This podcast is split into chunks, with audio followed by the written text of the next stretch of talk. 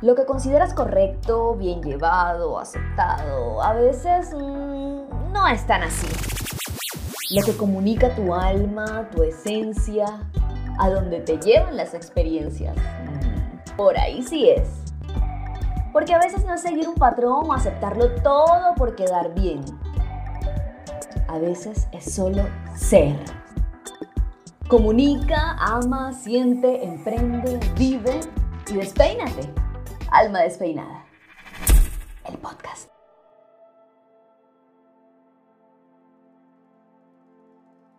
Hola, bienvenido a Alma Despeinada. Soy Luisa Fernanda Yance, Lufeya, y quiero darte la bienvenida a este viaje por experiencias, historias y reflexiones que de algún modo nos hacen ver la vida de otra manera y despeinarnos el alma. Ese es el objetivo de este podcast, precisamente despeinar el alma, saber que podemos hacer las cosas de otra manera o que quizá podemos inspirarnos en la historia de alguien más, que en este caso soy yo, para resolver un problema para mirar una circunstancia desde otra perspectiva. Y bueno, como les decía en el episodio anterior, un ser humano más con muchísimos defectos, con algunas virtudes que lo único que espera es precisamente poder ayudarles con sus vivencias. Eso es alma despeinada. Gracias, gracias, gracias a todos por estar aquí, por seguirme, por sus comentarios tan bellos a través de mi Instagram, por escucharme en Spotify y en todas las plataformas donde se encuentra disponible el podcast en este momento. De verdad que cada día vamos creciendo, cada día va creciendo la audiencia. Y ajá,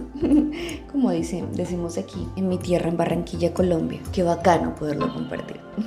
Hoy eh, quiero que hablemos acerca de mm, la amistad, ya que hace un tiempito descubrí que la palabra amiga y magia contienen las mismas letras. Si se ponen a analizar, o más bien a revisar, la palabra amiga y magia tienen la misma cantidad de letras. No digo que se pronuncien similar ni nada de eso, solo que tienen las mismas letras. Yo no lo había evidenciado hasta que mm, un día, hablando con una de mis amigas, me di cuenta de ello. Hablemos un poco de eso. Yo escogí la palabra amiga en femenino, pero si tú que me estás escuchando al otro lado eh, te sientes más identificado con amigo o con amistad, bien puedes reemplazarla.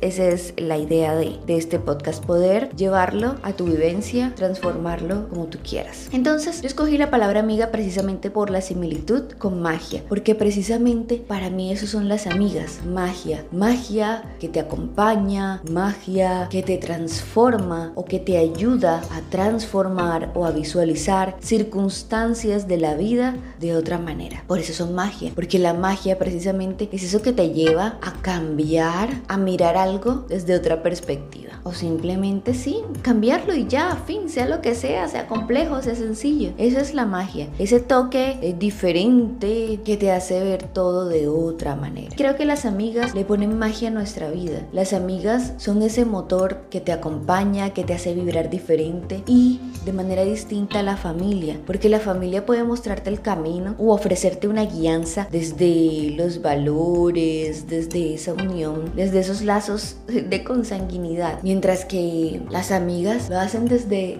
ese vínculo de vida, desde ese vínculo que te hace amar, que te hace generar una estimación hacia alguien solo por conocerla y porque en algún momento de tu vida hiciste feeling con ese alguien. Y de ahí viene la magia. Porque cuando se da ese feeling, cuando se da esa conexión, es como si un polvo mágico te rodeara. Es similar a lo que vivimos cuando estamos enamorados, solo que acá no hay atracción física, simplemente hay un encuentro de afinidades. Eso es la amistad, un encuentro de afinidades, un encuentro de vivencias, un encuentro de momentos, de de consolación. Y ahora que menciono esto último, quisiera compartirles que me siento muy afortunada por las amigas que tengo. Unas con las que hablo todos los días, otras con las que no hablo tanto, pero cada vez que conectamos es como si nada pasara porque igual cuento con ellas, unas más intensas, otras celosas y así, pero cada una le pone ese toque especial a mi vida que hace que se transforme. Y hace un tiempo, justamente quiero resaltar esta historia porque digamos que marcó mi vida y que de algún modo hace que recuerde a esta amiga como ese faro de luz que iluminó ese momento. Hace unos años atrás recibimos la noticia acerca de, o más bien yo recibí la noticia acerca de un diagnóstico que afectaba la salud mental de mi mamá. Bueno, ya afortunadamente está prácticamente superado o superado este diagnóstico, ¿verdad? Han pasado cuatro años casi. Pero cuando recibí esa noticia, cuando supe acerca de lo que podía suceder con ella si no actuábamos con rapidez, si no tomábamos las decisiones, mi hermana y yo, que debíamos tomar, pues podía empeorar la circunstancia, ¿verdad? La situación. Y recuerdo que frente a mamá, yo debía siempre mantener una sonrisa, una muy buena actitud. Bueno, y quiero destacar que en eso me ha ido bien. Y siempre debía mantener esa buena actitud y mostrarle que todo iba a estar bien, que no pasaba nada, que esto era solo pues una una vivencia no más, aunque por dentro yo sintiera que el alma se me desarmaba en pedacitos, pero no podía decírselo, ni siquiera demostrárselo mínimamente, sino siempre optimista. Soy muy buena para el optimismo, ustedes lo saben, pero en ese momento debía ser lo más infalible. Y un día, estando en mi trabajo, creo que recibí una llamada, esta parte no la recuerdo bien, donde me hablaban justo de eso. Y bueno, pues yo atendí con la mayor cordialidad, siempre, con en fin. Pero cuando colgué, ahí sí que sentí que me desmoronaba. Y dije, ¿y ahora qué hago? Y lo único que se me ocurrió fue llamar a mi amiga. Tanto esa vez como la vez que hablando con mi mamá, ella me contaba acerca de su sentir y me contaba todo, lo que sentía, lo que le pasaba en el momento. Y yo simplemente le dije que no se preocupara, que íbamos a salir adelante con esa circunstancia, que todo iba a estar bien y que ella contaba con mi apoyo, con mi respaldo de siempre que no había nada por lo que ella pudiera alterarse, porque yo iba a estar ahí. Eso fue una conversación. Luego lo que hice fue levantarme, decirle que me permitiera un momento para ir al baño, porque ya no me aguantaba más. Fui hasta el baño y allí sentí lo que les decía. Sentía mucho ahogo y como esa necesidad de querer descargar o de gritar, pero que no puedes gritar ni nada. Eso sentía. Y mientras estaba ahí, yo decía, tengo que hablar con alguien. Tomé mi teléfono y empecé a mirar e hice un par de marcaciones, pero fue en vano, no me contestaron estas personas y llamé a esta amiga y ella atendió el teléfono.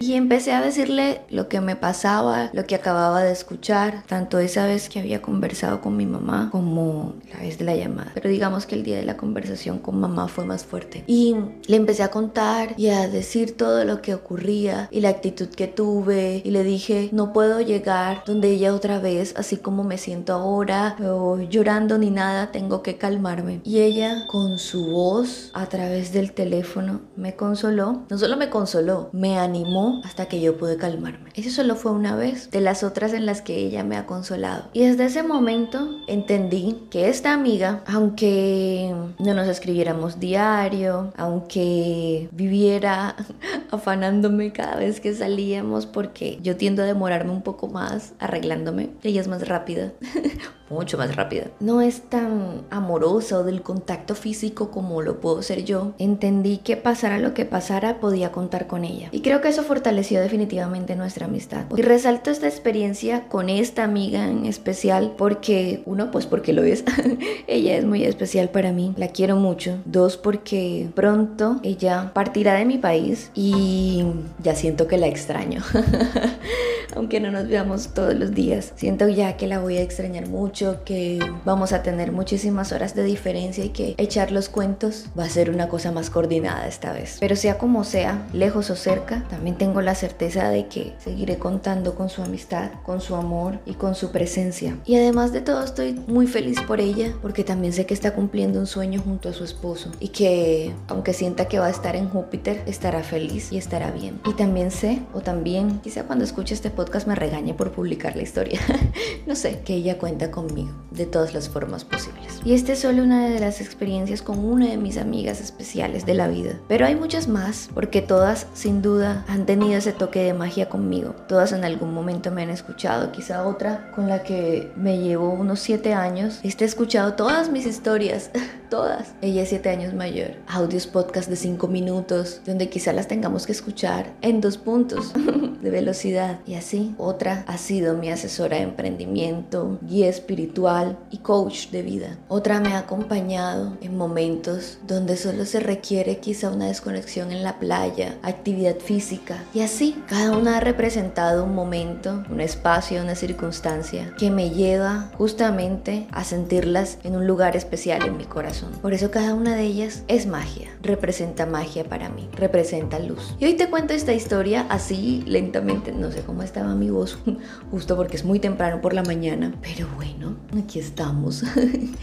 entregando una partecita de mí hoy con esta historia de la circunstancia de salud de mi mamá. Ya en un próximo podcast quizá les hable de esto, pues me toca pedirle permiso. Es más, seguro cuando escuche esto me va a preguntar por qué lo hice, pero bueno, no importa, me estoy arriesgando. No sabes a quién le puede servir tu historia, ¿verdad? Porque cuando recibimos un diagnóstico que afecta la salud de ese ser amado, de esa persona que amas tanto, sientes que la vida se acaba, pero yo te digo que no, no todo termina ahí, aunque suene a cajón es así, no todo termina ahí, todavía hay más. Y quiero decirte que si tienes un amigo que despedir u otro que acompañar, no dudes en hacerlo con todo el amor, con entrega, con esa pasión que viene de tus entrañas para brindarle lo mejor. Y si esa persona significa algo especial para ti, simplemente entrégate y ya. Somos instantes aquí, así que encárgate de junto a tus amigos vivir el aquí y el ahora.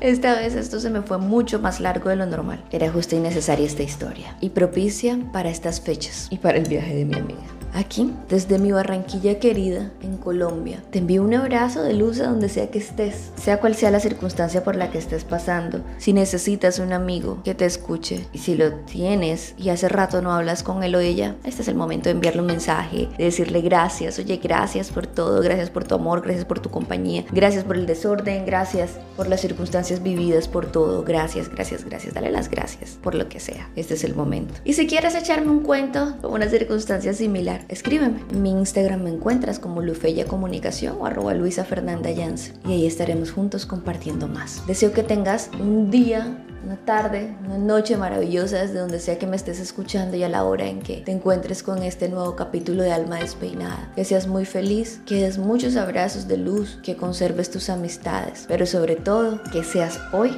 un alma despeinada. Te quiero mucho, gracias por estar aquí.